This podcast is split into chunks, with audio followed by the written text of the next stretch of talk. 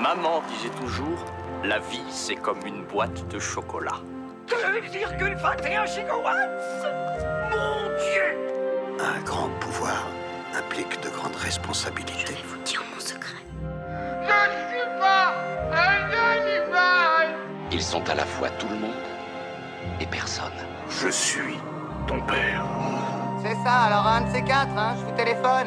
C'est à moi que tu parles C'est à moi que tu parles Il ne sait pas se servir des trois coquillages. J'aime l'odeur du napalm au petit matin. Je reviendrai. Et Houston, on a un problème. Monsieur Brown, Monsieur White, Eh, Monsieur Blond, Tu vas cracher le morceau et nous raconter toute ton histoire. Monsieur Pink. Toute ton histoire. Bonjour à tous et bienvenue au Midnight Club. On est réunis pour le troisième épisode aujourd'hui. Je suis toujours accompagné de Olivier et Salim. J'espère que vous Salut. allez bien. Ça va? Salut Vlad. Ouais, Salut tout le monde. Bon, apparemment tout va bien. Et ben, euh, sans transition, on passe aux recommandations. On va à notre tour de table. Allez, Ma recommandation, elle est euh, simple. C'est Scout Guide to the Zombie Apocalypse, ou euh, Manuel de survie à l'apocalypse zombie, ou Scout versus Zombie, de Christopher Landon, sorti en 2015. C'est des zombies sortis d'un labo de recherche et une poignée de scouts qui essayent de sauver leur ville. Rated R, pour sa violence, le gore, le sexe, la nudité, le langage. Enfin, tout ce que j'aime. Ça m'a fait penser à un pitch euh, des films trauma qui surfent sur la vague des kids héros. Ça a commencé pour moi avec les Goonies. Ah oui. Puis on a eu euh, Stranger Things, avec un brin de nonchalance à la Dead and Breakfast de Matthew Lutweiler, je ne sais pas si je prononce bien, qui est sorti en 2004, et euh, un Dance of the Dead de Greg Bishop en 2008. Donc c'est trois films de zombies avec des kids, des ados pour euh, Dance of the Dead. Ah bah, super, merci Ol. Et de ton côté, Salim alors? Moi, ce sera rapide. Ce sera un film aussi euh, pour cet épisode-là, contrairement, contrairement au précédent. Bon, on est un film assez connu, mais euh, j'y ai pensé parce que je trouvais qu'il n'avait pas assez, à mes yeux, eu la, la reconnaissance euh, artistique, euh, on va dire, parmi, euh, parmi les spectateurs. Moi, je le trouve euh, particulièrement beau. Et ce film, c'est Master and Commander de l'autre côté du monde de Peter Weir. Il date de 2003. Donc bon, moi, les pirates, les bateaux, les corsaires, c'est pas trop mon truc à la base. Ça l'est toujours pas d'ailleurs. Mais euh, là, on a vraiment euh, plaisir à suivre cet équipage. Donc le pitch, c'est le HMS Surprise, bateau de Sa Majesté, qui, pendant les deux heures de film, mène un, jeu de guerre, de recherche et, avec un, vaisseau français qui s'appelle l'Achéron pendant les guerres napoléoniennes. Bon, ça, c'est le pitch du film qui s'inspire d'un roman qui, à la base, n'est pas trop cette histoire-là. C'est plutôt une lutte entre un vaisseau anglais et un vaisseau américain. Et quand les Américains ont voulu adapter le livre, ils ont dit bon, bah, attends, pour notre public, on va pas faire des Anglais contre nous, donc on va plutôt faire des Anglais contre des Français et on va rembobiner l'histoire de, de 15 ans. Donc, euh, au casting, euh, pour ceux qui n'auraient euh, pas vu le film, évidemment, on a Russell Crowe, qui à ce moment-là est quand même assez auréolé de son, de son succès euh, de Gladiator. Il n'est pas encore obèse, quoi. Il est pas encore obèse. Et euh, donc, je disais que le film était particulièrement beau. C'est parce que quand j'ai vu le film, j'ai pensé à ces peintures de Delacroix hein, du, du, du 19e. Donc, cette espèce de ultra-réalisme avec le côté social, de voir la vie dans, ce bateau militaire entre les différentes couches sociales qui, eh qui, exi- qui existent aussi sur le bateau, évidemment, avec des petits jeunes lords de 15 ans qui commandent des, vieux, marins de 40-45. Donc voilà, on voyage, on est sur un bateau, il y a de la mer, il y a une partie du film qui est tournée au Galapagos. Donc euh, voilà, Master and Commander, euh, pour ceux qui l'ont pas vu, allez-y, on passe deux heures de grand spectacle hollywoodien. Bah, Je suis entièrement d'accord avec toi. C'est une, Un super un- film. un- un- une franche réussite, ce film. Ouais, moi, Et effectivement, euh, il y a un côté très réaliste qui est super appréciable, que ce soit pour euh, la vie sur le bateau, la manière dont, dont, dont- je sais pas, je connais pas le terme, dont il barre le bateau peut-être? Ouais, il y a le côté un peu ouais, technique. Ouais, il y a un côté sur, très euh, technique. C'est pas Pirates des. Caraïbes en tout cas. Non, voilà, on est, on est vraiment aux antithèses. euh, voilà. Ben, Euh, parfait, merci Salim. Et, Eh toi, ben, Vlad, là, tu as, recours du, euh, de l'épisode? Ouais, de mon côté, c'est un petit hommage parce qu'il y a quelques semaines, c'était les 10 ans du film d'Edgar Wright, Scott Pilgrim. Un peu comme, comme Salim, je trouve que c'est un film qui n'est pas reconnu à sa juste valeur, qui est un peu passé inaperçu chez les spectateurs. Alors, on replace rapidement Scott, euh, Edgar Wright. On lui doit la trilogie Cornetto, Shaun of the Dead, Hot Fuzz et Le Dernier bar avant la fin du monde. Et Scott Pilgrim, euh, Personnellement, je trouve que c'est son meilleur film. On va suivre Scott Pilgrim, un jeune adulte qui tombe éperdument amoureux d'une jeune fille et qui doit combattre ses ex-petites amies. C'est infusé de culture geek, euh, c'est Ouais, super jouissif. adapté d'un comics, je crois. Adapté d'un comics, exactement. C'est très jouissif, c'est une proposition de cinéma assez rare, donc ceux qui ne l'ont pas encore vu, je les invite à le faire très rapidement parce que c'est un film fantastique. Ouais, merci. Je vais faire ça. Ah, tu l'as Voilà. pas vu? Et Non. puis, euh, regardez les films d'Edgar Wright parce qu'ils sont vraiment très rafraîchissants, tous. Ouais, c'est euh, c'est un mec très très très talentueux et Hall, euh, très mauvais point pour toi. Tu viens de perdre. euh. Très bien, eh ben, ce fut rapide et intense. Eh ben, jingle, sujet principal. Alors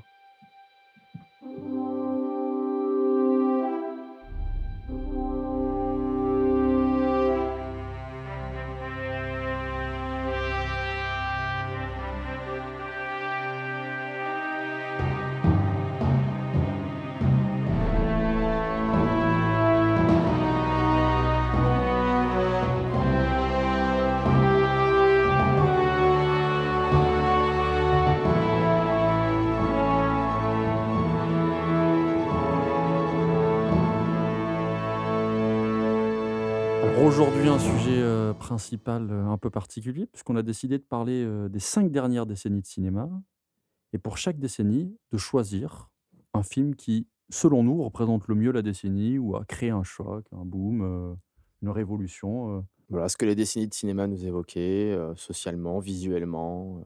Exactement. Alors on va commencer dans le- à partir des années 70 et on va finir euh, notre- la dernière décennie, la décennie qu'on vit actuellement, de 2010 à 2020. voilà. Ah ben Hall, Tu sais, je on commence. veux, je te regarder. chaque fois, je voilà. commence. Ah, c'est toi. le- Ouais, ouais, parce que tu es le plus âgé aussi. Voilà. Bah, j'ai parlé. Merci. C'est des films que tu as vus à la sortie, du coup. Ouais, dans tu les années cinéma, 70. d'ailleurs. Non, pas sûr. T'avais déjà 34 ans à cette époque. Ouais, ouais, j'avais pas le droit toujours. Alors, je vais parler du best-seller vendu à 30 millions d'exemplaires de Peter Benchley. Alors, le best-seller, il attend euh, tranquillement dans les studios euh, Universal d'être adapté. Mais c'est quoi ce livre alors Il s'appelle comment? Jaws. Oh putain. Il existe dans notre monde d'aujourd'hui une créature vivante qui, malgré une évolution de millions d'années, n'a pas changé, en dehors de toute passion, de toute logique. Elle vit pour tuer. C'est une machine à dévorer. Elle attaque et elle avale tout ce qui passe à sa portée. Comme si Dieu avait créé le diable et l'avait doté de mâchoires.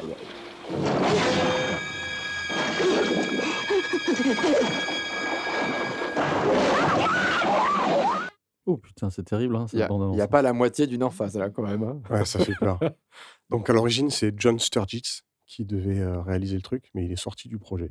Spielberg, 26 ans, il passe là. Il avait rien fait. Sugarland Express et Duel, un téléfilm. Duel, un téléfilm, mais qui s'est retrouvé euh, à l'Alpe d'Huez et qui est sorti au cinéma en France En quelle année? À la sortie de Duel, parce que le film était tellement de bonne qualité et a tellement impressionné les, les exécutifs de studio que, au lieu d'en faire un téléfilm, il allait gagner des festivals en Europe et il y a eu des sorties ciné en France. Voilà, je me permets. Pour donner le niveau des téléfilms, peut-être, à l'époque en France. Ou ils le ont débarqué de- ça, ils se sont dit, bon, mais. bah non, non, on va le mettre au Ou le niveau, le niveau, le niveau de Spielberg, sinon. Ouais, voilà, c'est ça. Voilà. Donc, il signe en 73 pour 3,5 millions de dollars. Spielberg réécrit avec John Milius. John Milius euh, qui a écrit euh, Conan, Apocalypse Now. Ouais, un, un- un gars talentueux. Au casting, il voulait pas d'acteur connu pour garder le côté authentique et effrayer les gens? Euh, Le chef Brody, qui devait être Robert Duval ou Charlton Heston, c'est devenu Roy euh, Schneider. Quint, euh, Lee Marvin, Sterling Hayden, c'est devenu Robert Shaw. Hooper, qui devait être John Voight ou Jeff Bridges, c'est devenu Richard Dreyfus. Et je crois que c'est George Lucas, le pote de Spielberg, qui avait déjà tourné avec Dreyfus, qui lui a dit Prends-le, il est terrible. Et ça deviendra d'ailleurs un des acteurs fétiches de Spielberg, pardon, de Spielberg, oula, euh, parce qu'ils vont collaborer sur, euh, je crois, quatre ou cinq Always. films euh, ensuite. Dreyfus? Ouais, Ouais, sur, Dreyfus. Always. Donc le tournage débute en 74. J'ai entendu dire qu'il voulait pas de rouge. Alors toi qui, Vlad, euh, qui, qui est Et réalisateur. très sur la technique et tout. Ouais. Ça doit être compliqué quand même sur un film de dire je veux pas de rouge. Pas de couleur rouge? Pas de couleur rouge pour que quand justement il y ait du rouge, ça soit encore ouais. plus marquant. Donc Ah bah oui, dit- oui, tu, tu dois... Alors tous les accessoiristes, les costumiers, euh, ce que je veux dire, c'est qu'effectivement, ça doit être un travail titanesque, parce que des objets du quotidien rouges, euh, rien qu'une paire de ciseaux, c'est rouge, donc euh, forcément... Bon, sur le tournage, il n'y a que des problèmes. Les trois requins mécaniques ne fonctionnent pas, malgré les 14 opérateurs. Ils ont coulé leur cas dans l'océan et perdu une caméra.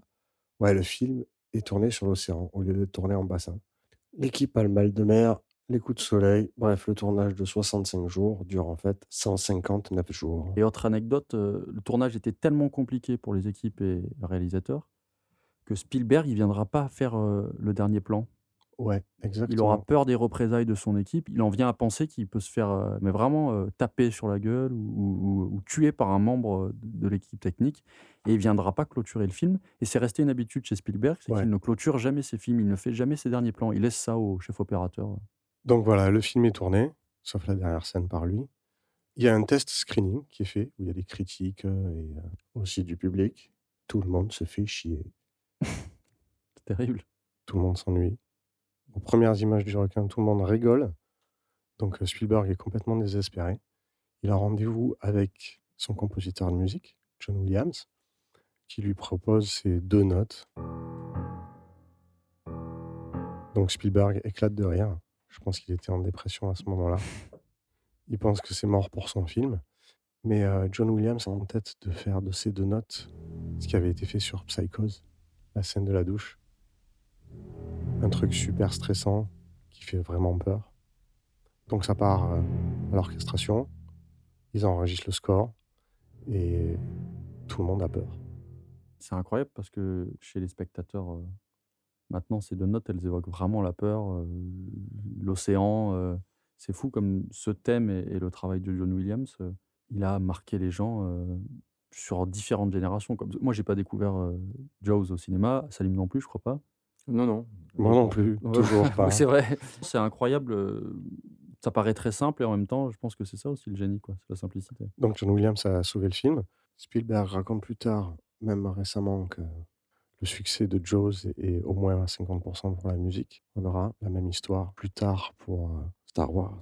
Ouais, ce film, euh, il est, il est représentatif et va être annonciateur euh, de, de ce qui va suivre. Exactement. Alors, au-delà des enfants que va faire Jaws, euh, les réalisateurs qui vont être inspirés par le film ou, ou les différentes suites. euh, Piranha. voilà, Piranha. Et c'est surtout que Jaws, euh, comme tu le disais, c'est euh, à l'origine un budget de 3,5 millions de dollars qui va être euh, étendu à 9 millions de dollars, mais c'est pas un, gros projet, quoi. C'est un petit projet. Et c'est presque, euh, si on pense à, l'idée du film, un requin qui va tuer des gens euh, sur qui se baignent, c'est un film de série B. Quoi. Spielberg va en faire ce qu'on connaît, c'est-à-dire peut-être un des plus grands films du cinéma. Et surtout, ce film, à travers sa réussite, sa vie et la manière dont les gens vont le consommer, ça va devenir le représentant des blockbusters. Ça va redéfinir ce qu'est un blockbuster. C'est sans précédent dans, l'histoire du cinéma. On disait c'est 9 millions de dollars de budget, c'est 470 millions de dollars euh, de box-office euh, euh, worldwide. C'est un choc pour les spectateurs, mais c'est aussi un choc pour les prochains films qui vont arriver, pour les prochains blockbusters. Alors, blockbuster, généralement, c'est souvent lié euh, à, des moyens de production qui sont énormes, euh, avec euh, des films avec beaucoup d'effets spéciaux et des moyens euh, de promotion monstrueux. C'était pas vraiment le cas au début pour Jaws, ça va le devenir. Ouais, vu toutes les galères, hein, la majeure partie des scènes qui ont été tournées en premier, c'est là où tu vois pas le requin et c'est finalement les plus effrayantes. quoi. Exactement. Ah ouais, en termes de mise en scène, il y a deux choses que je trouve assez incroyables. Il y a l'idée euh, d'utiliser des tonneaux. Je sais pas si vous vous souvenez, dans la seconde partie du film, on voit très peu le requin lorsque. Quint, exactement. euh, Brody. décide de partir en mer pour en finir avec le monstre, avec la bête. À chaque fois que le requin est présent à l'écran, il est représenté par des tonneaux. Ouais. On ne le voit pas. Et ces deux fameuses notes. Exactement. Les notes de John Williams, c'est les tonneaux. Ensuite, bon, il y a le travelling compensé que tout le monde connaît, euh, qui est emprunté à, à Hitchcock. Donc, on le disait, en termes de mise en scène, c'est quand même un choc pour les spectateurs. Et puis, en, en termes de réussite, c'est monstrueux. Et un film de 9 millions de dollars de budget va redéfinir euh, la définition du mot blockbuster. Donc voilà, moi je pense, je suis assez d'accord avec toi. pour moi, c'est le film des années 70 le plus important. Ah ouais, c'est le premier, euh, même avec un plan marketing monstrueux. T'as des mugs, euh, t'as des serviettes de plage, t'as des t-shirts. L'été, l'été qui a suivi sa, sa sortie cinéma, tu avais des gens qui avaient peur d'aller dans l'eau. Ah ouais, non, non, c'est compréhensible. Mais que, toujours, euh, Bah, D'ailleurs, à, à propos de ça, Spielberg disait, euh, dans une interview que j'ai lue de lui il y a 10 ans, il expliquait qu'il ne referait jamais un film comme ça. Euh, et d'une, parce qu'il trouvait que déjà la manière dont le film avait été construit était très compliquée. Et ensuite, la vision que les gens ont eu du requin après, après le film, il trouve ça absolument abominable et il dit que c'était pas la bonne chose à faire. Donc c'est presque un film qui finit par désavouer. Quoi. Et toi, Salim, alors? Quel euh, est ton moi, choix? Moi, j'ai pas pensé à Jaws, mais bon, j'ai pensé à un film réalisé par euh, un, des, un des copains de, de- de Steven Spielberg. Et d'ailleurs, vous avez, vous avez sorti son nom tout à l'heure, c'était George Lucas. Pour évidemment parler de, de Star Wars, le nouvel espoir. Euh, Sorti en 1977, c'est assez drôle puisque il est sorti quelques mois avant La fièvre du samedi soir, qui aussi est un film assez sociologiquement qui a bien marqué les années 70 aussi pour beaucoup de jeunes. Star Wars, pourquoi? Ben, Parce qu'il est le papa de plein de films qui ont suivi pendant les 50, euh, les 50 années suivantes. Le risque parce que on n'avait jamais vu ça avant. Ça mélangeait des samouraïs dans l'espace. Il y a eu un risque pris par les producteurs. Donc on se disait bien que, comment on allait marketer ce- ce- cette histoire. On ne savait pas comment, comment raconter aux gens d'aller voir, d'aller voir cet ovni. Et puis la rencontre avec des spectateurs. Et puis derrière, deux autres films. Puis des années plus tard, trois autres films. Et puis des années plus tard, encore trois autres films, des produits dérivés, des livres. Je l'ai choisi parce que, encore une fois, comme beaucoup de films qui marquent, on va dire, dans le fond et dans l'histoire, il y a, toujours les, grands thèmes, quoi. Les thèmes, la, la famille, la quête de- de- des parents, euh, euh, le, film initiatique. euh, les thèmes qui sont dans le film sont traités depuis, depuis 2000 ans. hein. je veux dire, les, les Grecs s'y étaient collés avant, mais la forme proposée dans le média utilisé qu'est le cinéma à ce moment-là, bah voilà, il y, a une- y, a une- il y a une rencontre, il y a une symbiose et, et le résultat est brillant. Voilà. C'est son moderne space opéra. C'est ça. tu parlais de la musique de John Williams, qui est évidemment maintenant n'importe où sur le globe, je pense. Alors, ce qui est assez drôle, c'est que je parle de la fièvre du samedi soir, mais en sachant que la fièvre du samedi soir est la biotime la plus vendue au monde. Mais si on doit parler de thème de film, euh, je pense que le thème de Star Wars est évidemment l'un des plus reconnaissables au monde. quoi. Euh, Puisqu'on parle de Star Wars et qu'on a parlé de Spielberg tout à l'heure, ce qui est drôle, il y a une petite anecdote, c'est Ouais, que Une longue amitié entre les deux, évidemment, des exactement. projets dans tous les sens. c'est que lorsque euh, Lucas présente son film euh, à ses amis proches, sa, sa bande, Ah, De dont Palma, De Palma, Spielberg, etc. Coppola. Coppola. Spielberg est la seule personne qui trouve le, le film presque fantastique parce qu'il a déjà cette capacité à, à projeter le film avec des effets spéciaux. Il comprend euh, l'ampleur euh, que va être Star Wars avant tout le monde. Donc, euh, on a affaire à un génie, mais c'est drôle parce que c'est des vases communicants. Et disons que ce binôme, il aura quand même euh, marqué le cinéma euh, sur toute leur longueur. Quoi. Je veux dire, depuis que les mecs existent, ils sont là. Quoi. C'est ça. Ouais, Lucas est sorti dépressif de Star Wars Riche Ouais. mais dépressif. et a dit qu'il voulait plus retourner de film. C'est vrai, d'ailleurs à préciser, pour ceux qui ne hein, le savent c'est- pas, hein, mais le- le- l'Empire contre-attaque et le Retour du Jedi ne sont pas réalisés Exactement. par euh, George Lucas. Bon, et bien voilà pour les années 70. Alors, que nous réservent les années 80 Salim Ou Hall, comme vous voulez, allez. Hall, tiens. Donc pour moi, les années 80, euh, c'est la décennie de l'horreur. Ah, c'est vrai. Attends, j'ai pas imaginé ça comme ça. Ouais. C'est rigolo. Mais j'ai un grand frère, les gars. C'est lui qui a vu les films euh, cinéma, en fait. hein. et qui m'a fait découvrir euh, le cinéma par les films de l'horreur. Donc, euh, allez, un petit florilège. Freddy, Wes Mhm. Craven, 84, The Thing, Carpenter en 82, Le Retour du Jedi et son bestiaire. Un peu, c'est vrai. Ouais, en 83. J'y vois même euh, en 85 dans Brasil des monstres. Ah oui. 84, Ghostbusters, Hurlement de Joe Dante. Joe Dante, il a réalisé Les Gremlins, euh, Explorer. Gremlins en 84. Les monstres. Cujo 83, La Mouche de Cronenberg en 86, super film. Le jour des morts vivants en 85, Romero. Le loup-garou de Londres, 81, John Landis. Reanimator, Stuart Gordon en 85. Creepshow de Romero. Vendredi 13, Cunningham, 80. Il va y avoir un poltergeist là-dedans. ouais, carrément, de Tom Hooper. Ou de Steven Spielberg. On sait pas, on sait, j'en saura jamais. Ouais, bah alors euh, Tom Kenny, Hooper euh, qui avait travaillé sur Poltergeist et qui est revenu grâce à Poltergeist a réalisé Massacre à tronçonneuse. Donc il y a Peur Bleue, la série des Evil Dead, Cronenberg, il nous sort un vidéodrome, Eden, Christine, enfin la C'est décennie de l'horreur. Ok.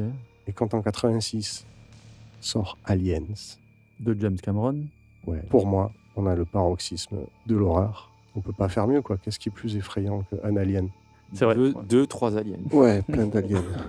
bon, et quand tu es dans les bois avec un slasher ou un monstre, tu t'attends à, à ce qu'il y ait du sang. Mais quand tu balances euh, plein de soldats surarmés, des badass avec des mitraillettes et tout, tu t'attends pas à ce que, comme euh, le dit euh, Paxton, euh, je sais pas si tu as regardé le match à la télé, mais on s'est bien fait torcher le cul.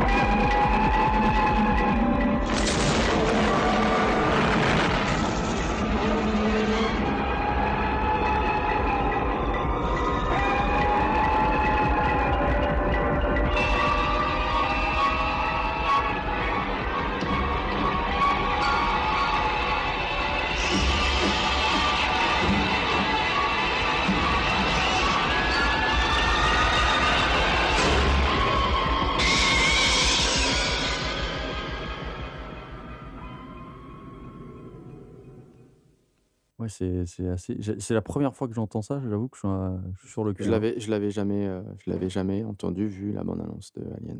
Mais c'est vrai que dans les années 80, j'ai eu l'impression d'une espèce d'abondance de, de gore et de monstres, et dans une espèce de pluralité de formes, euh, parce que The Thing euh, de John Carpenter. euh, Énorme. Moi, mes années 80, elles ressemblent absolument pas aux tiennes. Euh, alors, Oui et non quand même. Au final, on fera un petit pont après, mais pas, c'est pas si éloigné que ça. c'est vrai, effectivement. Mais alors, pour moi, les années vas-y, vas-y. 80, je vais pas parler d'un seul film. Je vais parler euh, d'une boîte de production qui s'appelle Amblin.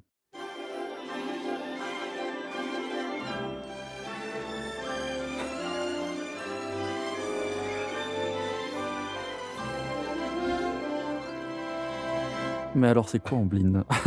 C'est Je- Je incroyable. vais faire du vélo, euh, je te faire du vélo dans le ciel. Ben voilà, Amblin, c'est E.T., électrique. c'est Gremlins, c'est Les Goonies de Richard Donner dont tu as parlé tout à l'heure. Gremlins, ça. Le secret de la pyramide de Barry Levinson, c'est Fievel et le Nouveau Monde en, en 86, c'est l'aventure intérieure de Joe Dante dont on a parlé. C'est aussi Qui veut la peau de Roger Rabbit de Ouais, Robert Zemeckis superbe. et Retour vers le futur. Ouais. Alors moi je suis né à la toute fin des années 80, j'ai pas connu Amblin au cinéma. Par contre, j'ai connu Amblin euh, à partir de 7-8 ans. Et Amblin, pour moi, c'est les années 80 parce que c'est un tel raz-de-marée culturel. Des films qui ont marqué les spectateurs sur plusieurs générations. C'est des films qui ont fait des enfants. On parlera peut-être de Didier Abrams euh, avec son. Super 8, euh, avec Bah la postérité, c'est clair. Voilà. Quand on parle des années 80 aujourd'hui, qu'on fabrique un produit années 80, c'est Amblin et le monde, enfin l'Amérique d'Amblin qui est euh, référencé. Là, Rocco, tu parlais Stranger Things, c'est clairement Amblin, Amblin se retrouve. Amblin-like. Ouais, voilà. Alors, Amblin, juste pour info, c'est une boîte de production de cinéma et de télévision américaine. C'est fondé par Steven Spielberg, Catherine Kennedy et Frank Marshall. Et c'est ce que j'appelle l'usine à rêve des années 80. Alors, comme je disais, il y a bon nombre de films. Moi, ce qui me plaît chez Amblin, c'est les thèmes qui vont être abordés euh, au travers de la jeunesse. Euh, on va retrouver euh, cette idée de l'aventure. C'est aussi la banlieue et, ces quartiers pavillonnaires américains où tout d'un coup, il y a le surnaturel qui surgit. Et c'est aussi une jeunesse différente. Amblin, ils vont pas nous montrer euh, des gamins qui sont populaires. Ce sera pas le quarterback du lycée. Ah, ou ce autre sera chose. pas le héros du film, du moins. Voilà, c'est souvent des, des enfants en retrait, des enfants qui s'ignorent un peu. J'ai presque envie de dire des losers magnifiques, mais le terme est un peu fort. En tout cas, c'est une jeunesse différente. Une jeunesse à laquelle je peux, moi, en tant que spectateur, m'identifier plus facilement. Et c'est, euh, bah, comme je le disais, l'appel à l'aventure. Et tout à l'heure, tu parlais du film E.T. E.T. euh, apparaît sur le logo d'Amblin euh, dès sa sortie en 82. C'est un tel choc pour tout le monde. Et puis, c'est dans la continuité de Spielberg. hein. J'ai presque envie de dire que les productions d'Amblin à cette époque, c'est un peu. Tous les films que lui-même aurait pu réaliser. Exactement, c'est c'est un peu sa filmographie souterraine C'est ça. D'ailleurs, qu'il n'a pas beaucoup, pu faire. beaucoup pensent, beaucoup pensent, vu que son nom était souvent producteur exécutif ou producteur, ont tendance à penser que certains de ces films dont tu as cité sont réalisés par Spielberg. Non, et c'est vrai qu'ils sont, tellement proches stylistiquement et dans les codes et, évidemment dans, dans, dans ce qui est un peu raconté, puisque E.T. c'est un peu le papa de, de tous ces films-là. J'avais choisi Retour à le futur pour abonder un peu dans, dans ce sens-là, parce qu'il résumait ce qu'on disait, la touche de magie, la science-fiction, là pour le coup, qui vient rentrer dans la vie d'un adolescent un peu qui se cherche, qui, qui rêve d'être une, une rockstar, euh, qui veut juste, qui veut juste Qui a envie avoir son beau pick-up, avoir sa copine et devenir une rockstar et qui, qui va vivre des aventures avec, avec Doc. Et bon, alors est-ce que c'est bon Je, je l'ai choisi parce que c'est un film de chevet euh, qui m'a suivi. Je pense qu'il doit faire partie des films, de mes, de mes cinq films évidemment que j'ai vu le plus souvent. Mais ouais, c'est le, c'est le monde Amblin, quoi. Et, euh, et on parle d'Amblin, Lucasfilm derrière aussi, euh, puisque les deux se suivent un peu en parallèle avec leur production et nous ont largement alimenté et défini le style 80. quoi.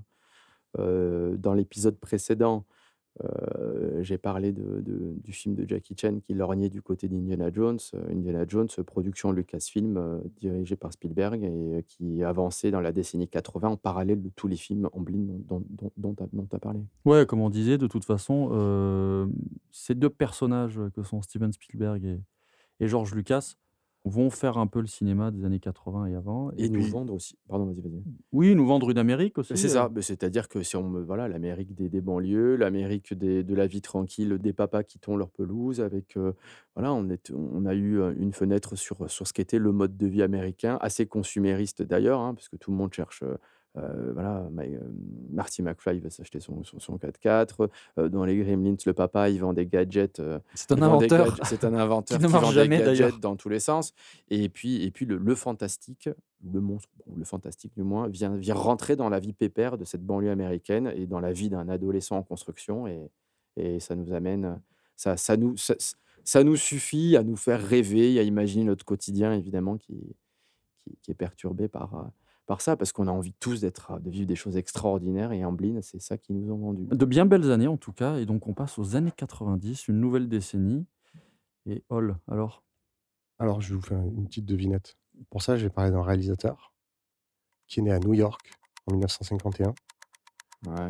Il a pour but, pour moto, de ne réaliser que les films qu'il a envie de voir sur le grand écran. Tellement le travail de réalisateur est harassant. Quentin Tarantino? Non. Putain, il est né en, quoi Pulp Fiction, il est en 450 Californie. Ouais, et puis 51, tu Je suis fais un peu nul, vieux là. Je suis nul, pardon, désolé. D'ailleurs, il ne réalise qu'une douzaine de films. Et pour moi, il a révolutionné le cinéma d'action. John McTiernan. Merci, Vlad. Ah putain, non mais attends, j'avais tellement fait un écart avec Quentin Tarantino, je suis désolé. Je vais m'adresser aux auditeurs. Ouais. Alors, je vous a- présente mes plus plates excuses parce Non, que c'est bien, inadmissible. parce que 80 et 94, Pulp Fiction, Tarantino, ça aurait pu être un, un de mes choix. Qu'est-ce qui sort du coup, euh, John McTiernan dans les années 90 Ah, À la poursuite d'Octobre Rouge? Non, alors il a fait que 12 films, ouais. Nomade en 86, Predator en 87, Piège de cristal, comme j'ai dit tout à l'heure en 88, Octobre Rouge Ah, en putain, 90. J'étais persuadé que c'était vois, c'est les ça. années 90. Hein. Et c'est pas Octobre Rouge ni Medicine Man. Mais celui C'est du milieu des années plutôt 90 avec une Last grosse star. Action Bah, bien Hero, sûr, Last je Action Hero. parler parce avec que le ticket magique.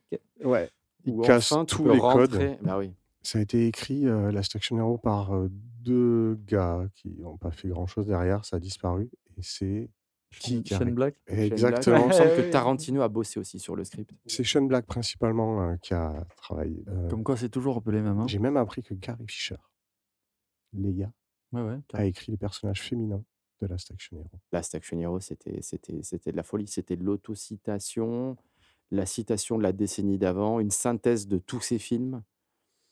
Et puis euh, Jack.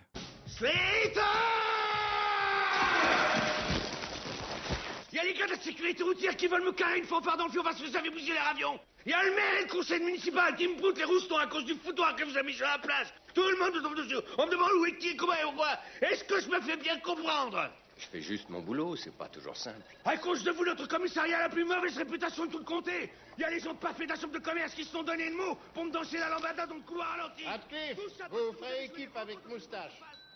Ouais, ouais, bah ouais, Hall. Last Action Hero. Qu'est-ce qu'on peut dire On ne peut qu'acquiescer. Hein? Non, mais c'est Ouais. qu'il faut surtout dire aux gens d'aller le revoir ce film parce que euh, je pense que euh, beaucoup l'ont vu, mais là, avec quelques années après, c'est il est vraiment bon, quoi. Il est jouissif. Et puis, et puis euh, Schwarzy, il est dans la, il est dans, il est un peu dans l'auto-parodie. Il est pas mauvais dans l'exercice. Euh, le petit jeune. euh, Bah ouais, le petit jeune, c'est un peu aussi le clin d'œil en blind. Il a le ticket Bah oui. magique pour rentrer, Mm, dans, mm. pour rentrer dans son film, dans son film préféré. Et euh, ouais, il est vraiment, c'est un super, super, super divertissement. Et Encore une fois, il casse les codes des films d'action. Eh oh Je viens de tuer quelqu'un et c'était complètement prémédité. Je disais que j'ai abattu un homme à dessein et que je souhaite faire des aveux complets. Tu vas bientôt fermer ta gueule Je vous ai préparé un petit quiz Ok. pour euh, les années 90. vas-y, vas-y, vas-y. Le petit quiz, c'est simple. C'est les petites progénitures de Die Hard, Ok. piège de cristal. Donc là, on est sur euh, Die Hard en mer. Piège en haute mer. Steven Seagal. Steven Seagal. ouais. Avec Gary Bizet, Tommy Lee Jones, 92. Bravo, Salim. Lui, c'est du second. Alors, lui, il est attends, partout, je- lui, hein, Gary Je Bizet. vais noter les points. C'est hein. Monsieur Second Rôle. Hein. C'est un des monsieur second rôle des années 90, ouais. Hein Salim un point. Salim, un point. Piège en haute mer. Allez. Alors, Die Hard en avion. Avec Tom Sizemore. 58 minutes. euh, Non, attends, le film avec euh, Wesley Snipe Passager 57. Putain. Bravo, Salim. Putain, tu- je, je l'avais, mais tu m'as, tu t'as eu le titre. Bien Ouais, ouais, ouais, ouais, ouais, Ils sont, Ouais, ils ouais, sont ouais, malins, ouais, c'est c'est Salim. quand même Action Allez. Man aussi des années 90. euh. Allez, Vlad, il est pour toi. Ça, ça va être rapide. Die Hard à la montagne. Cliffhanger. Bah ouais. C'est Salim qui l'a. Je, je- Bah, je vais essayer d'être honnête. Salim a dit Cliffhanger, moi. une, ouais. une, une, une bande-annonce sur le Requiem de Mozart d'ailleurs. Mais t'aurais pu prendre le film avec, dans un tunnel, là, tu sais, avec euh, Sylvester Stallone. Non, mais peut-être qu'il l'a C'est. Salim qui a le point, là C'est Ah Salim ouais, qui l'a dit juste avant moi, à quelques microsecondes. J'ai- Ouais. j'ai- L'arbitre face à moi m'a dit que c'était Salim. Ok.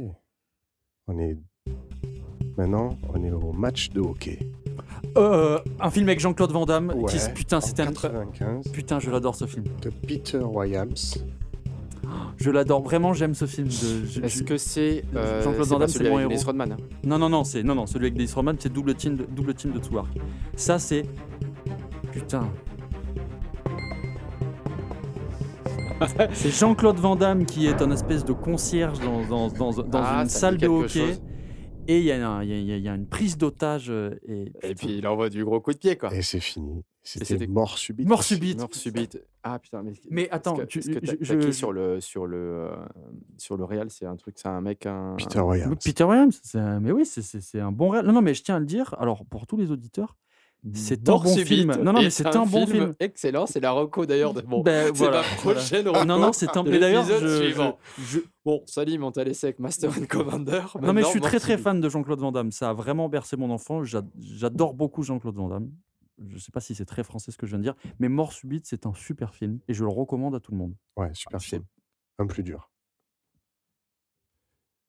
Die Hard au concours des Miss. Avec Robert Davy, qui joue l'agent des CIA, justement dans Die Hard. Il joue dans les Goonies aussi. On est en 95. Un film de Paul Lynch. Non. Hmm, ça en est mauvais. Acteur Robert Davis, c'est l'acteur principal de- du film?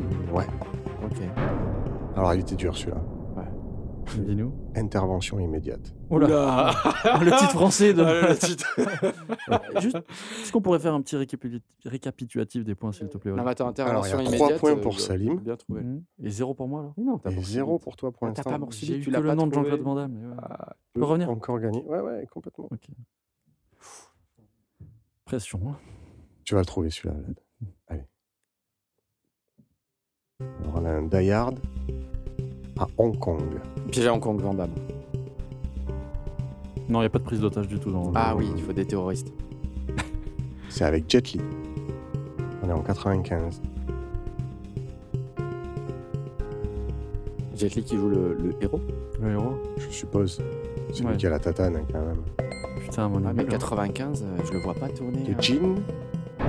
Terreur à Hong Kong. Terreur à Hong Kong? High Risk. Ouais, celui-là, tu vas le trouver, Vlad. Non, mais je m'excuse Je auprès de tout le monde. hein. le trouver. Mais là, c'est terrible. C'est le jingle qui t'impressionne. Ouais, C'est ça, il nous met un coup de c'est pression. Des millions de personnes qui le- le m'écoutent. Euh, j'ai euh, toujours mal réagi à la pression. Je, je l'ai pas vu, hein, Jet Li, moi. personnellement. Là, on est Die Hard à Alcatraz. The Ah, Rock The Rock. Oh, je l'ai dit en premier. Ouais. Ah non, non, c'est pas possible, c'est ma Je l'ai dit en premier. Tu l'as dit en bah, premier. C'est un Oh là film là, de chevet, c'est pas possible. On va réécouter le replay. C'est pas possible. Ah oui, Ah, mais Avec attention. Sean Connery, Ed Bah, Harris, Nicolas Cage, bien Nicolas sûr. Cage. Non, non, mais je film. tiens à le dire, je l'ai dit en premier. J'ai presque envie de le dédicacer à des amis. Un film de, Vas-y. un film de Michael Bay Ce film de poète. Que j'aime beaucoup. Ah qu'on voit Rock. Michael Bay un jour. Allez, Vlad, t'es chaud là. Bah, j'ai mis mon premier point, généralement, je m'arrête plus. Ouais. Die Hard dans un avion. Mais l'avion du président. Air Force One. Air Force One. De Peter euh, Wolf... Wolfgang Peterson. Wolfgang Petersen, voilà. Avec euh, Gary Oldman, Ouais, c'est Gary Oldman en méchant encore là. Harrison Ford. Ouais. Qui joue le président Bon alors le président là, il fait des trucs incroyables. hein. Ah bah, le président, c'est Jet Li à des moments. hein. Ouais, au moins Bruce Willis, ouais. C'est Die Hard dans un autre avion. Avec Steven Seagal. Non, avec John Cusack. Ah, les ailes de l'enfer. Bravo. Ah bah oui. Ah bah oui. Simon West, euh, attention là, je connais le, le cast, Danny Trejo, Nicolas Cage Je- je ne dis évidemment, plus rien. Malkovich. John Malkovich, Cyrus le virus. C'est vrai qu'il a les cheveux longs, John Malkovich, dans le film. Non, Nicolas Cage. ouais, non, c'est Nicolas Cage. euh, La Vlad, plus sale coupe de cheveux qu'il ait jamais eue. Vlad, là, là, Ouais, je... là, t'as moins un normalement. Là. Allez. Hard à la Maison Blanche. Avec Channing Tatum. Mais oui, putain, c'est. de- euh, Jamie Et Jamie Foxx. Mais c'est pas en 97, ça Ça, c'est en C'est 2013. en 2013, ah ouais. Ouais. C'est qui C'est un doit sauver le président Sa- quelque chose save, comme ça. save the President Save- ou Save, save the White White House, En anglais. White House presque. attack. White House euh, Down. Down. Ah là là Putain, là. mais là. Je l'ai, je, je me l'ai- fais j'avoue, coiffer au je poteau, ne hein. l'ai même pas vu. Je l'ai vu. Et, Et d'ailleurs, donc- il y, a un- un- il y a un autre film qui, qui lui ressemble un petit peu. Une suite avec euh, une suite. Tout de même. suite. Non non, il y a une suite, c'est London Down. suite, toujours Die Hard London, à la London Maison Down. Blanche. C'est- Et c'est avec Morgan Freeman. On est Ah, d'accord. Toujours en 2013. Mais là, je Gérard Butler. Voilà, Oui, c'est bah, exactement. Gérard mais je n'ai pas le nom. Mais Aaron Eckhart. Ouais. Ça se passe, ça se passe. C'est le même film Blanche. avec d'autres acteurs, j'ai l'impression. Ouais, C'est. Manhattan Down. Un C'est film d'Antoine Fuga. Ah, Antoine Fuqua, ouais. non, pas c'est. Euh, White House Up, peut-être. plus que- toujours- Olympus has fallen. Olympus has fallen. Non, non, mais j'ai vu les deux films et, et c'est très dérangeant parce qu'ils sont à peu près sortis la, la même année. 2013. Mais il y, a des- il y a des personnages en commun. C'est un espèce d'univers étendu euh, sur euh, sauver le monde de terroristes. Non, non, pas du euh, tout. C'est euh, deux films qui traitent du même sujet une attaque de la Maison Blanche. Et, euh, Par des terroristes voilà. sauvés par un mec improbable. Shining Tatum, dans le premier film, joue un des, un des, un des agents qui doit euh, protéger la vie du président, qui est interprété par Jamie Foxx. Et dans le dans l'autre, euh, Gerard Butler joue un des agents de la doit- sécurité qui protège euh, Freeman. Freeman, qui Ah d'accord, c'est marrant. euh, ouais. Comme ils ont mis le. un Ouais, ils sont pas de parlé couleur, entre les studios. Ouais, à l'époque, c'était Barack Obama qui était D'accord, ok, ok. Bon, il, en reste, trôné. il en reste deux. On est bientôt à la fin. Là. Ah, un petit récapitulatif des points, s'il te plaît. Alors, 5 pour Salim, Moi, Ouais, j'ai je perdu. pensais que j'avais 13 ou 1 14. pour Vlad, mais t'as trouvé The Rock.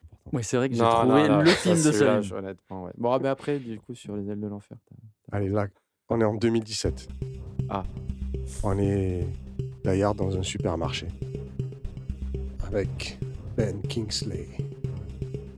Antonio Banderas. Ça va par là. hein. Un film de euh, Alain Desrochers. Un autre indice, peut-être? Ah, le premier, La première lettre du titre? Security. Security. 2017, donc c'est récent. Donc encore un film de Encore prise d'otage. Exactement. La même de recette. terroristes qui prennent un supermarché. Donc, C'est pour Ok. le PQ. Non, mais on peut défendre, voilà, c'est ça, c'est que, c'est que, mais qu'on les laisse euh, détruire le Bah oui, supermarché. finalement. Bonjour, pourquoi aller sauver le supermarché au final? Il en reste un dernier? Il en reste un dernier. Alors, je propose une règle. On va, Salim, tu vas me dire, Non, non, la Ce règle de ce- celui ce qui gagne le dernier- gagne tout. Non, Voilà. non, non. non. Ouais, c'est si Hall le chef Bah, du de jeu, donc c'est à bien toi de, toi trancher. C'est bien une règle Allez, proposée par celui qui avait à perdre. Récapitulatif. 5 Salim, 1 Vlad. Hmm. Le dernier qui. Le Il prend 4 points. qui- Ok, très bien. non, non, mais celui qui trouve gagne tout, là. Je- Pour c'est 4 ça. points, comme ça, il y a une égalité. Allez, vas-y. Toujours Die Hard. Dans une tour en feu. D'ailleurs, un. Avec euh, The Rock. Skyscrapers. J'allais- Que j'ai pas vu. Moi, j'allais dire, ce qui est terrible, c'est que j'allais dire un autre film de The Rock, La faille de San Andreas, qui n'a rien à voir avec ça. Donc, euh, Oh, il y a je- peut-être un building qui est un, un- il y Ouais, a y a un building qui explose. qui doit tomber dans une faille. Mais euh, je reconnais ma a pas de défaite. terroriste, Valadin. Dwayne Bravo, Johnson, Salim. 2018. Pas vu aussi. Un film de j'imagine c'est- Marshall Thurber. Je crois qu'il sauve tout avec du duct tape. Alors, la diff... Alors, il y a une particularité. Euh, le personnage. Non, j'avais lu un truc dessus. Je- crois que le personnage qu'interprète The Rock, il a des prothèses aux jambes. Oui, c'est ça. Exactement. Oui, oui, oui, c'est bon. Je, je Donc, c'est un peu la- Oscar euh, Pastorius qui sauve, sa... sauve un immeuble au lieu de- d'assassiner sa femme. Je suis désolé, mais c'est un peu ça. Voilà. Non, mais ça, il faut la couper. Non, non, faut- on la gardera en montage, celle-là, je vous le promets. Moi, Ok. j'aime The Rock. Je trouve qu'il est drôle. Oui, ça, il a ça pour lui. Oui, il a un potentiel comique. euh, Et euh, énorme. il rajoute une plus-value à chaque fois dans les films. vrai. Bon, et bien bravo Salim sur ce, Merci. sur ce quiz. Tu remportes les années 90. Eh bien. euh, Et un peu plus avec Skyscrapers. Oui, oui, tu, remportes, tu remportes plusieurs décennies de cinéma. Le meilleur film de 2017 avec Dwayne 2018. Johnson. Euh, eh bien, moi, eh bien, moi, je voulais parler d'un film. C'est un film qui a eu son importance. C'est Jurassic Park de Steven Spielberg. Et je suis désolé, mais effectivement, je parle tout le temps de Steven Spielberg depuis 30 ans. Là. Ouais, ça fait un peu. Ouais, ouais, ouais. Mais euh, Jurassic Park, euh, c'est euh, c'est extraordinaire. C'est un choc technique et un choc thématique.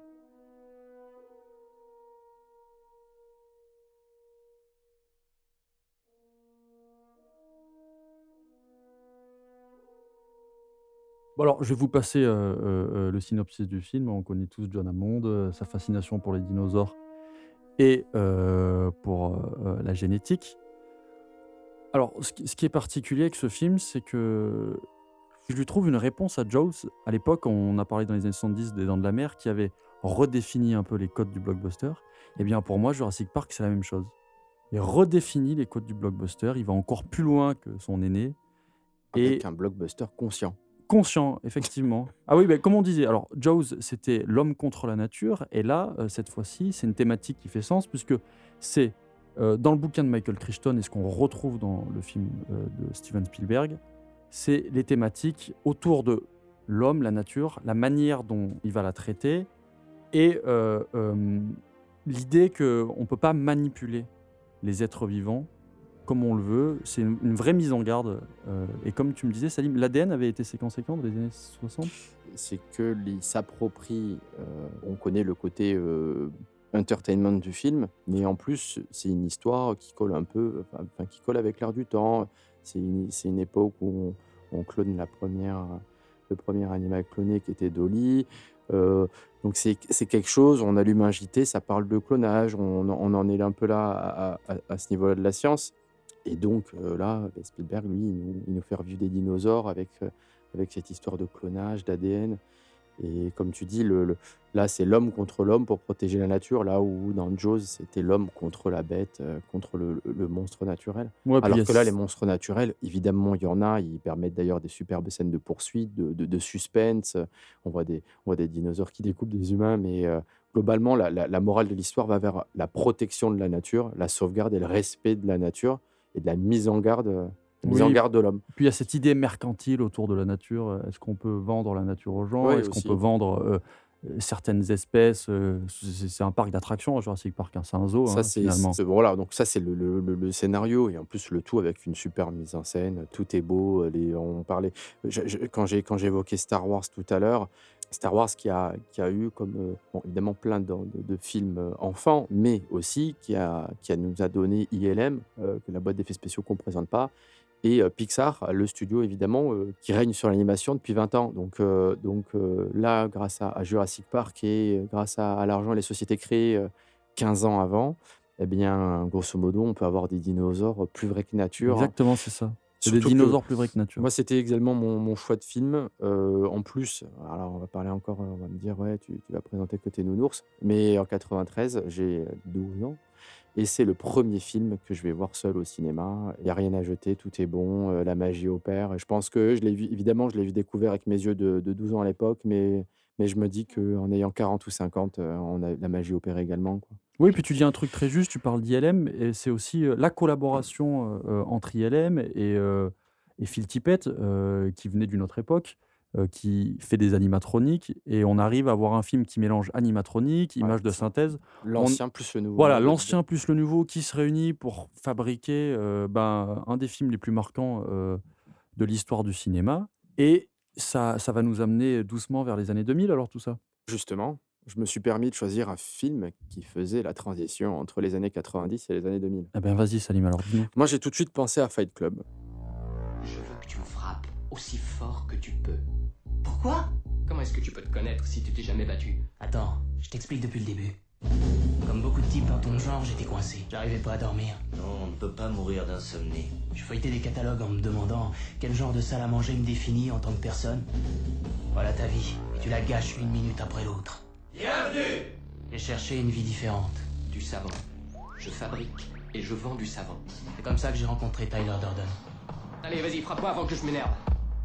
D'accord. Ah, tu m'as frappé à l'oreille Sans le savoir, tout le monde en mourait d'envie. Je peux être le suivant On lui a simplement donné un nom. Messieurs, Bon, bienvenue au Fight Club, Il est interdit le seul film, l'unique, je pense, que j'ai dû voir deux fois d'affilée euh, au Cinoche. C'est qu'en plein, en plein moment de construction, euh, en 99, euh, c'est le film qui vient carrément foutre un gros coup de pied dans mes propres aspirations personnelles. Et je pense que j'étais pas le seul à ce moment-là. C'est-à-dire bah, devenir quelqu'un, et entre guillemets, devenir quelqu'un, c'était avoir les moyens financiers, d'assumer, de vivre dans cette société de consommation qu'on m'avait vendue pendant toutes mes années 80 et mes années 90, à travers quand même pas mal de films d'ailleurs. Et ce film-là, il vient mettre les mots sur, un- je pense, un mal-être sociétal qui naît à ce moment-là. La société s'est grosso modo enrichie et gavée dans les années 90. On va vers une société de consommation et pourtant cet homme-là euh, n'arrive pas à être heureux dans cette, dans cette société-là et il va s'inventer un maître imaginaire qui va lui permettre de sortir de tout ça. Et ce maître imaginaire, c'est bien Tyler a- Interprété par Brad Pitt? interprété par Brad Pitt dans un de, dans un de ses rôles les plus, les plus iconiques même, dans la façon dont il est mis en scène. On rappelle que Fight Club, c'est réalisé par euh, David Fincher. Il a déjà fait euh, euh, Seven, c'est là, je pense, son premier gros succès populaire. Et on lui confie ce film, c'est pas un scénario original, c'est une adaptation d'un roman de Chuck Palahniuk sorti trois ans avant, en 96. Donc il nous met un petit peu en face de nos propres peurs, surtout les hommes, je dirais, parce que c'est un film qui parle beaucoup de la crise de la masculinité à ce moment-là. Fight Club, c'est un, c'est un très bon choix. hein. Qu'est-ce que t'en penses, Sol, toi? Quand tu parlais de crise sociétale, ça m'a fait penser à Trainspotting. Justement, Danny Boyle a été dans, les, dans les, la shortlist du studio pour, euh, pour réaliser le film. Euh, Peter Jackson aussi avait été pressenti. Euh, Brian Singer aussi avait été pressenti pour réaliser le film. Oh, je pense qu'au final, voilà, un, un Danny Boyle aurait fait, euh, aurait, fait, aurait fait quelque chose. Mais c'est vrai que Fincher, euh, et, puis, et puis son directeur de la photographie, qu'on retrouvera Ouais. quelques Ah, années plus tard dans, Magnifique. dans, dans Social Network, euh, la BO des Dust Brothers, euh, qui, est, qui, est, qui est une, une- ouais, une des- une- je pense une de mes BO préférées. Non, non, c'est clairement un film qui est passé à la postérité. Ça a créé des icônes. Franchement, c'est culte. Moi, je l'ai découvert assez tard. Je pense que la- notre différence d'âge explique cela. Mais ouais, c'est, c'est, ça marque bien les années 90. Et tu parlais de la photo. Et même styliquement parlant, euh, le fait que les couleurs employées. euh, euh, Tout est bon. Il y a des choses dans la mise en scène qui m'avaient marqué. La découverte de l'appartement qui va exploser avec euh, L'incrustation de la galaxie Ikea. Voilà, exactement. Le passage quand ils sont avec des pingouins. Tout à fait, ça c'est Euh, c'est son rêve. C'est son animal, euh, son animal. euh, Ah, le mot m'échappe. Mais dans ces cercles de parole, chacun doit se trouver un animal. Mais je pense que le film fonctionne aussi, comme tu dis, thématiquement, mais parce qu'en termes de mise en scène, il y a un réalisateur qui a décidé de faire de la réalisation, il y a un chef opérateur qui a décidé de faire de la photo, de faire de l'image, et il y a beaucoup d'éléments qui sont réunis pour proposer un, un spectacle, j'ai presque envie de dire d'un nouveau genre, c'est du cinéma traditionnel, mais avec ce qu'il emploie et avec ce qu'il donne, on- je pense que voir ce film à l'âge de 20 ans, dans les années 90, ça a pu être un choc, ouais, effectivement. Voilà, les thèmes, quoi. C'est-à-dire cette société où on doit réussir, on doit tout posséder.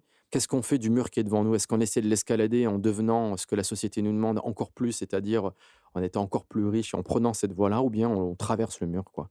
Et c'est le nihilisme à la portée de tous. Et je pense que dans la décennie suivante, il va y avoir des réponses dans les euh, de société et des thèmes qui vont rentrer dans, dans la société dans les, dans les deux décennies suivantes. Et euh, si aujourd'hui on parle de euh, consommer moins, de recycler, tout ça, c'est parce qu'en fait on s'est rendu compte que tout ça on n'en avait pas besoin, quoi.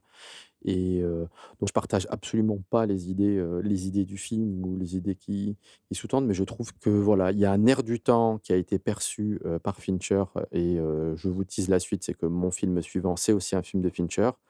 Alors les Allemands, ils ont un mot en philosophie pour ça qui s'appelle le Zeitgeist, qui veut dire littéralement euh, l'esprit du temps. Et c'est ça que Fincher euh, arrive à saisir à ce moment-là. Donc moi, c'est pas un choix de film stylistique, mais plus euh, voilà dans le fond quoi. C'est qu'il clôture une décennie 90 et il ouvre en fait sur les thèmes qui vont de société des années des années 2000. Entre autres, pas tout évidemment, mais voilà. Voilà Ouais. mon choix moi de d'introduction des années 2000. Et toi, Hall, pour les années 2000 alors? Alors, je vais parler d'un genre que j'aime beaucoup. J'espère qu'il y a un nouveau quiz pour que je me rattrape. hein. Allez, tu veux? Je balance un petit clock. Allez, vas-y. Alors, c'est pas compliqué. On a les maîtres de l'univers, Musclor et Skeletor en 87, avec Dolph Lundgren. Euh, Calidor, 85. Conan le barbare et le destructeur, 82-84.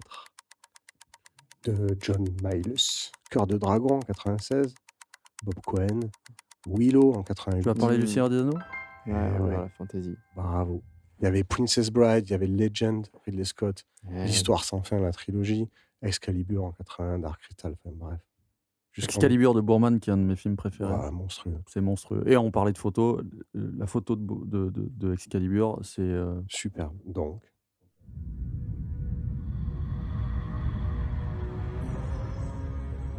La légende parle de Sauron, le seigneur des ténèbres, et de l'anneau qui lui conférerait le pouvoir d'asservir le monde. Il a été perdu depuis des siècles. Il vient d'être retrouvé. Est-il caché Est-il en sûreté? Voici l'anneau unique, forgé par Sauron, le seigneur des ténèbres. Sauron n'a besoin que de cet anneau pour recouvrir les terres de seconde ténèbres. Il cherche. Il le cherche. Toutes ses pensées sont focalisées sur lui. après Willow, il n'y avait pas grand-chose. hein. Il n'y a pas Après eu Willow, grand-chose. ça a hein. été un peu vide, ouais. Mais d'ailleurs, Willow, c'est pas non plus euh, le film de fantasy que tout le monde aime. hein. C'est un film qui a été moqué. Mm. Bah, non, mais si tout le monde aime Willow, euh, Vlad. Non, non, je t'assure que non. Euh, les peut-être les hardcore fantasy ou ceux qui sont allergiques à la fantasy n'aiment pas Willow, mais quand Non, non, un enfant justement, de 10 c'est- ans que tu regardes Willow, t'aimes Willow. Voilà, mais du côté des adultes qui étaient euh, Ouais, des ça. lecteurs de fantasy. c'est pas la euh, cible, je pense. Bon, ça a commencé en 2001, il nous a fait six films. 2001, 2003, 2005 Ouais, je pense Ouais, que c'est tous les deux ans. On l'attendait. Hein. Et Là, c'est vrai qu'il vient en fait euh, poser un standard fantasy. Derrière, ça a permis de populariser la fantasy. Ben, il y a Aragorn pas? qui est sorti en 2006, Jack Ah, il le a eu des chasseur enfants, de euh. géants, Blanche-Neige et Ça existait déjà le en fait. C'est un style chasseur. qui existait déjà, mais il a est venu- relancé le truc. Ouais, il l'a relancé et il lui a donné des lettres euh, de noblesse. C'est Ouais. vrai. Je pense quand même on n'aurait pas eu Game of Ah, Thrones. c'est ce que j'allais dire. C'est grâce à des films comme Le Seigneur des Anneaux qu'on se retrouve avec euh, Ouais. de la fantasy euh, chez HBO. euh. Oui, c'est un film capital euh, pour les années 2000, c'est clair et net, mais capital pour le cinéma, je pense. hein. Oui, oui, oui. oui. Et j'avoue que quand j'ai pensé aux années 2000, il m'est il m'est pas venu en tête, c'est clair. Mais en fait, le choix me paraît assez évident.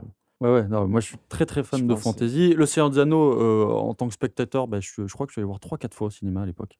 Euh, je me souviens, il y avait des queues monstrueuses devant le cinéma, c'était des heures d'attente, ce que je ferais plus maintenant.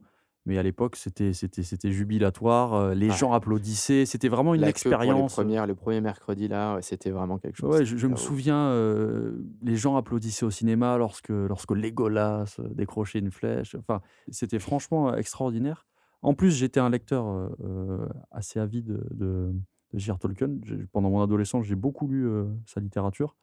Donc, retrouver Le Seigneur des Anneaux au cinéma avec Peter Jackson, qui est un fan de l'œuvre et qui l'a fait, qui l'a bien fait, euh, je pense que ça a été euh, un cadeau pour les fans de fantasy et pas que, puisque on avec le succès du film, on se rend compte, et les producteurs hein, vont se rendre compte que euh, ça va pas toucher que les fans de fantasy ou les fans de médiévalisme. Et du coup, comme tu disais, ça, on va se retrouver avec bon nombre de films euh, comme Eragon, ce genre de choses, qui sont pas des très bons films. hein. Magnifique. Mais moi, j'aime toujours le fantasy. Je me, je me régale toujours à regarder des. C'était un peu le parent pauvre du cinéma, il faut le dire. hein. On avait de la science-fiction. Ouais, c'est vrai. Ça avait été délaissé parce que c'est des univers qui sont compliqués. Enfin, puisqu'on a parlé de Star Wars tout à l'heure, pour moi, je considère Star Wars comme un film de fantasy. C'est des gens qui se battent avec des épées qui ont des capes. Ça répond un peu au code de la fantasy dans un théâtre euh, futuriste. euh, ça emprunte aussi à la bah, science-fiction. Lui-même emprunte, euh, je pense que clairement, il emprunte Clairement. à la fantasy. Mais Très bon choix. Et d'ailleurs, c'est c'est bien parce que ça va me permettre de parler de mon film. Parce que euh, Le Sieur Anneaux, c'est aussi de la motion capture pour l'acteur qui va interpréter Gollum. Et euh, ma vision des années 2000, euh, je vais parler d'un film qui est, pour le coup, qui est assez méconnu. C'est le Pôle Express en 2004 de Robert Zemeckis.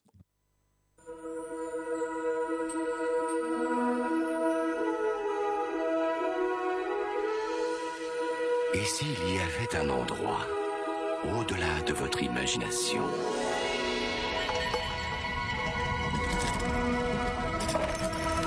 que pour y aller, il suffisait de croire.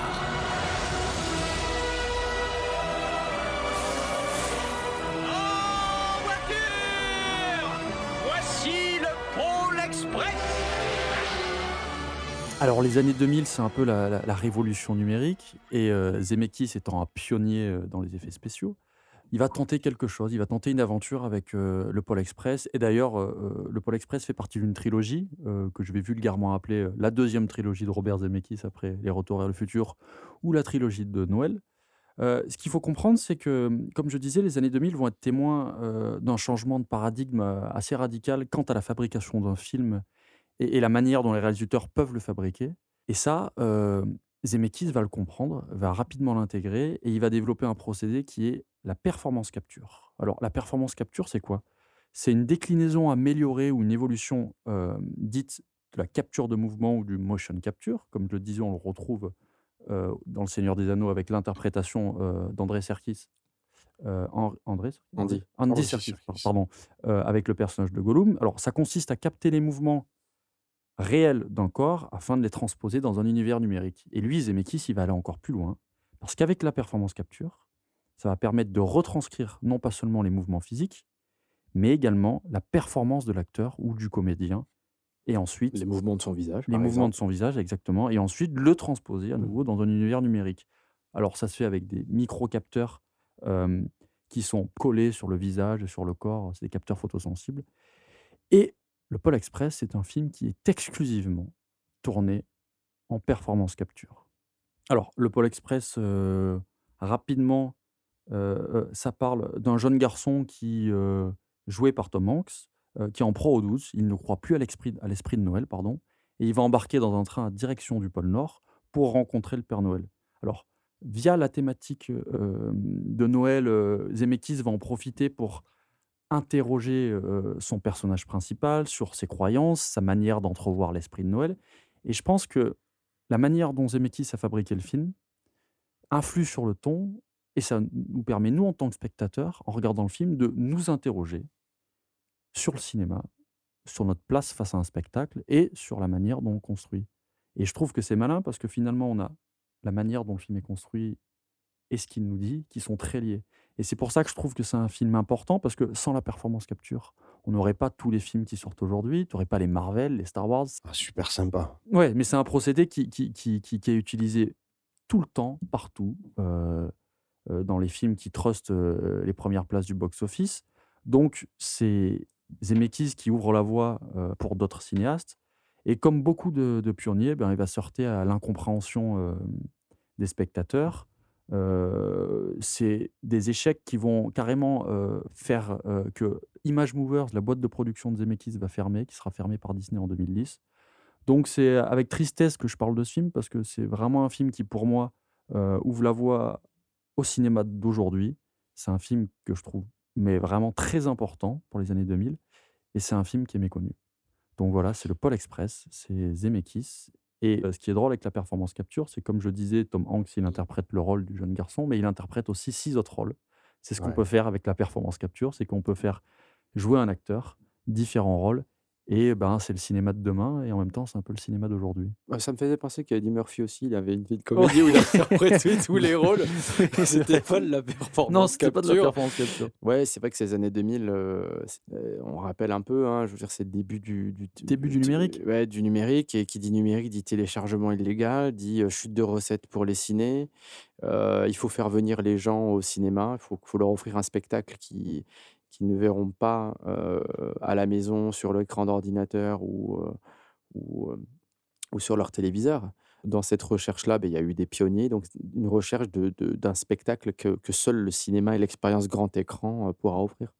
Et je pense qu'en effet, les, les, les pionniers, les créateurs, les, les, explorateurs de l'outil même, de l'outil même de mise en scène, que ce soit euh, caméra, effets spéciaux, euh, même. Et en fait, ces gens-là, on y a mis, euh, on y a mis, on y a mis de l'argent. Et donc, du coup, du coup, je pense que quelqu'un comme Zemeckis, et comme aussi James Cameron en son temps, hein, parce que bon, un film qui me vient en tête, tu parles de la performance capture, mais on aurait Avatar. pu parler de la 3D avec Avatar. Donc, Ouais, euh, ouais. on va Mais dire qui que- utilise la performance capture, Qui hein. utilise Faut la faut- performance capture aussi. Oui, en fait, tu as bien voulu, tu veux bien signifier que ce Sans- film-là utilise exclusivement La de la performance performance capture. Et Donc, il y a- il, y un a- peu et un aboutissement d'une technologie, et en même temps, il relance la possibilité que des films demain, et je pense que ça a été le cas, ont été en 100% motion, en performance capture. Pardon. Et comme tu dis, il faut, euh, il faut, il faut donner au spectateur euh, du grand spectacle. Et, et une chose que j'ai oublié de dire, et, et je m'en excuse, c'est que la performance capture permet de s'affranchir de toutes les contraintes techniques liées à la prise de vue réelle. Je pense à une scène qui, m'avait toujours plu parce que je trouve que, ah, putain, je m'étais dit waouh, j'avais fait waouh quand j'ai regardé le Pôle Express, c'est a un moment, le train part en drift sur la glace et on a une caméra qui vient traverser le train et qui rentre dans le train par une fenêtre. Ça, c'est pas possible sans effets spéciaux. C'est un espèce de travelling avant qui va passer à travers le train, un plan large. Enfin, c'était waouh quoi. Et donc, il faut bien comprendre que la performance capture, ça permet vraiment d'oublier ces contraintes de prise de vue réelle et au réalisateur, ça lui permet de faire un peu ce qu'il veut avec, euh, avec, avec sa caméra. Et euh, pour citer euh, un autre film en performance capture, on parle du Tintin. Ah ouais, super film Tintin de, de Spielberg.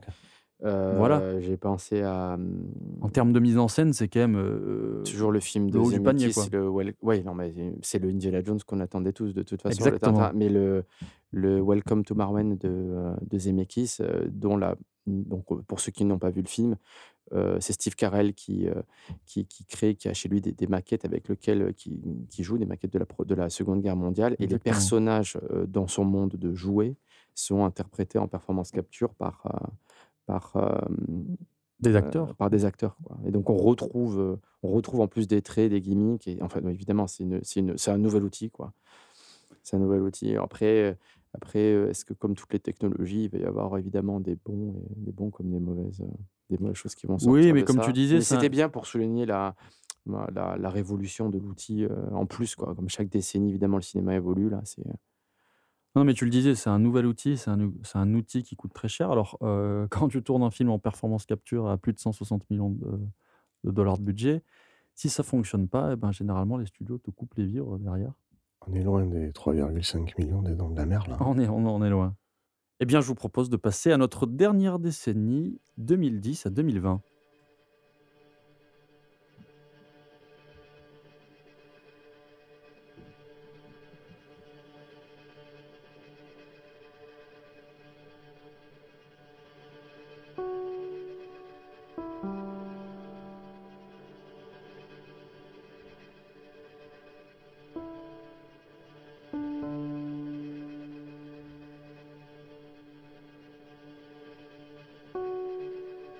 Peut-être reconnu, c'est le thème de The Social Network de David Fincher, sorti en 2010.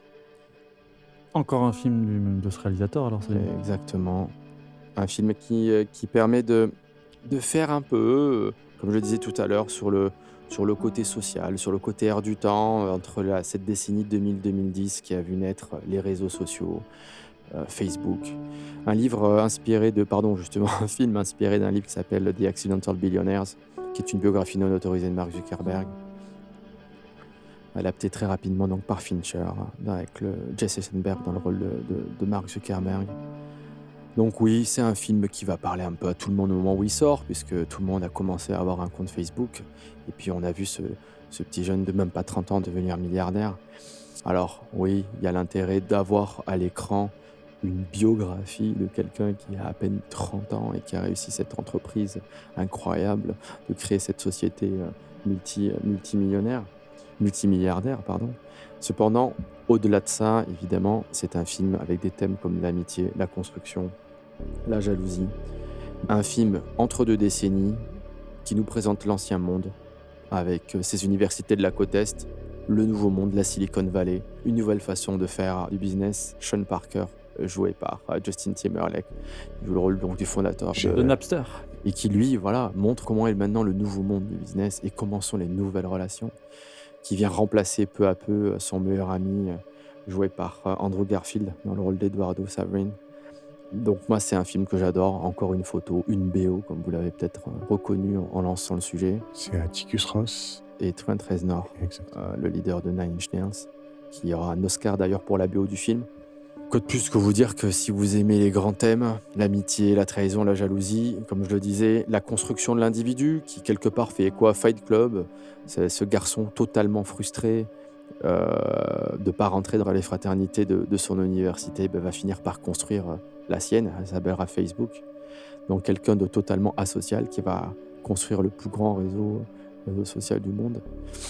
Et je le vois comme un film charnière parce que justement il s'opposait à ce que Vlad vous racontera tout à l'heure, c'est-à-dire un cinéma où tout est sur l'image, un cinéma pas très bien écrit, des personnages pas incarnés. C'est que là, tous les personnages ont quelque chose à dire et veulent dire quelque chose. Il n'y a rien en trop dans ce film, Social Network. Ouais, puis c'est servi par une mise en scène qui est euh, très franchement exceptionnelle. Voilà, on peut, il aurait pu, comme beaucoup de biopics, faire un, un récit, un récit linéaire, mais là, à travers deux procès, on revient sur les événements de la création et surtout à l'évolution de sa relation avec son meilleur ami et son seul et unique ami. Oui, parce que finalement, c'est l'histoire d'un mec qui n'a pas d'amis, hein, qui n'en aura peut-être jamais.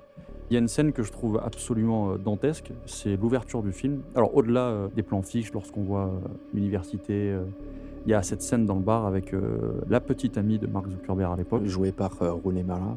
Où c'est euh, deux personnes qui se parlent sans ne jamais s'écouter. Je trouve que, en fait, dans cette première scène, on a tout le film. On a toute la problématique, on aura. Alors, je- je- franchement, c'est un, tour de force. J'ai rarement vu euh, une scène aussi captivante au cinéma. Très bruyant aussi. C'est très ça. bruyant, voilà. C'est vraiment. On a Mais ça a été une volonté de, de Fincher, justement. Et d'ailleurs, il y a d'autres scènes euh, où il est assez difficile de suivre euh, les dialogues. Euh, une scène de boîte de nuit, notamment. Déjà, ça parle vite. Avec Et- Justin Timberlake encore. Tout à fait. Et euh, il a voulu que le spectateur soit totalement concentré sur ce qui est raconté. Ah. Donc, pareil, on tend l'oreille et on écoute attentivement. Donc, il y a un effort au final qui coûte un peu parce que c'est évidemment fatigant.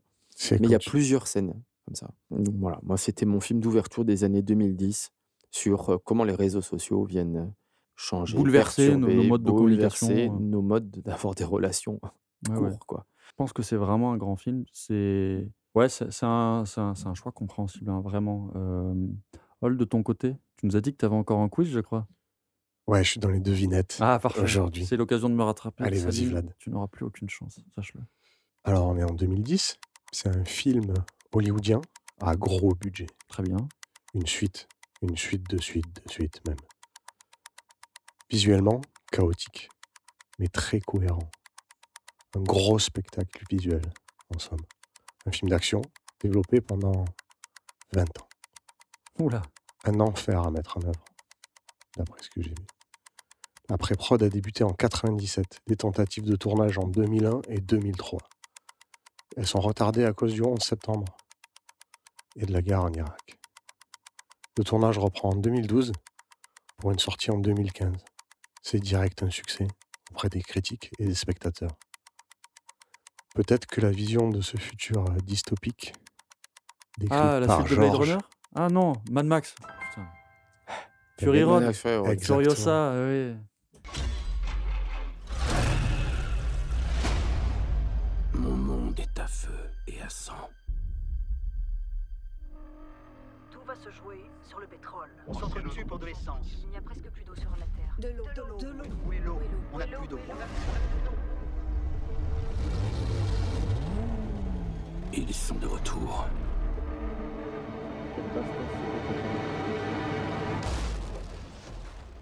Fury Road, de la camaraderie, des bagnoles, des gros camions, pas des merdes électriques. Ouais. Hein? Un gros méchant vaniteux entouré de plus ou moins euh, dégénérés, surarmés. Un mot, au premier abord, jouissif. Pourquoi? Euh, Alors, comme on en parlait tout à l'heure, le cinéma actuel, euh, c'est 3D, 4K, CGI, effet fond vert. Là, Le budget du film, c'est clairement euh, dans la graisse, les boulons, la soudure, les vraies cascades. Ça trompe pas l'œil. hein. Avec il y a eu des vrais fonds verts tonneaux. quand même, hein. Il y a eu un peu de fond vert, mais il y a des vrais tonneaux, je pense. Et c'est surtout que ça me permet d'acheter un DVD que je vais revoir dans 15 ans et qui n'aura pas vieilli, contrairement à plein de films qui sont sortis. euh.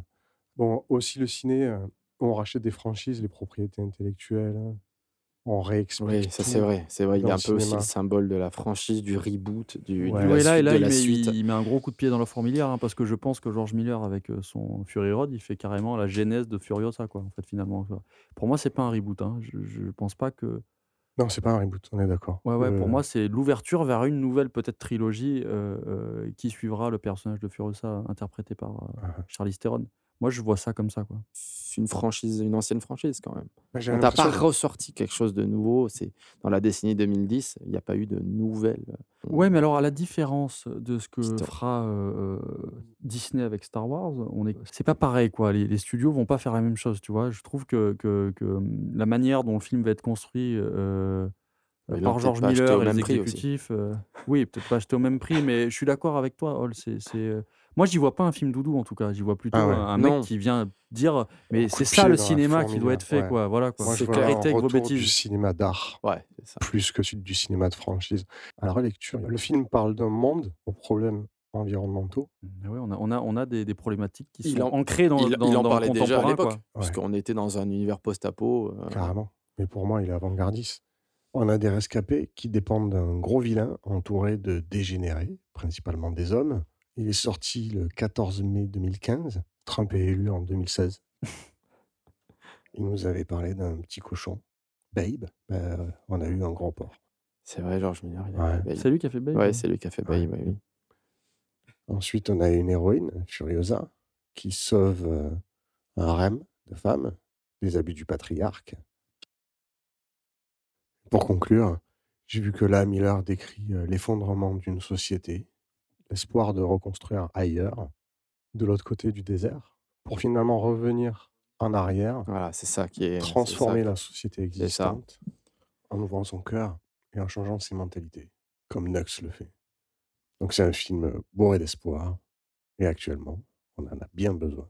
C'est vrai que euh, le, le pitch est, quand même assez fin. Quoi. On, fait, on, se déplace pour s'éloigner, pour aller ailleurs, mais en fait pour, Pour revenir. revenir. Ouais, mais c'est ça qui est incroyable dans ce film. Et, et- et c'est exactement ça. Quoi. Pourquoi ne pas améliorer l'endroit d'où on vient, tout simplement? Mais oui, c'est des thématiques qui sont Non, très contemporaines. Et, et ouais, et je crois moi que c'est la première fois où je vois un film où pendant, euh, pendant 1h25, euh, ils vont vers un point. Et à un moment, quand ils y arrivent, ils se disent non, non, en fait, on va faire demi-tour. Et c'est en ça que c'est révolutionnaire. D'ailleurs, ça me fait réagir, puisque je suppose que tu as fini sur ton film. Ouais, c'était mon film de 2010. Eh bien, c'est très bien parce que ça va me permettre d'introduire le mien. Et le mien, c'est Star Wars épisode 9, l'ascension euh, de Skywalker, sorti en 2019 euh, par Didier Abrams et produit par Disney. Pourquoi je voulais parler de ce film? Parce que j'ai l'impression que c'est tout ce qu'il faut pas faire. Et c'est tout ce que ces années 2010 de mauvais nous ont amené. Et on a un peu l'antithèse avec Mad Max, c'est-à-dire un mec qui refait un Mad Max, Fury Road. Fury Road, mais qui le fait de la bonne manière. Et là, on a Disney euh, qui se dit euh, on va rebooter une franchise qui est Star Wars, parce que franchement, euh, ça n'a jamais été écrit, mais quand on regarde Star Wars épisode 7, c'est un reboot. On a ensuite un Star Wars épisode 8. Moi, j'ai trouvé ça absolument abominable. hein, Certains ont pu aimer, tant mieux. Et puis, tu as Star Wars épisode 9, l'ascension de Skywalker.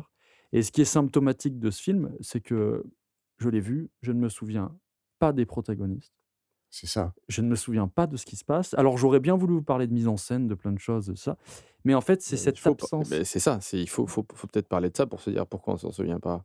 Parce que on ne le le film n'est pas très beau, le film n'est pas écrit. Alors, il y a une scène qui m'avait qui m'avait choqué dès le début, c'est l'ouverture du film où euh, Flynn, je crois, euh, avec euh, John Bodega, je- vous voyez, je ne me rappelle même pas de- de- du nom des, des, euh, des personnages, euh, font des, des- des sauts dans le temps en- en- avec euh, le Faucon Millennium, si je dis pas de bêtises, Salim.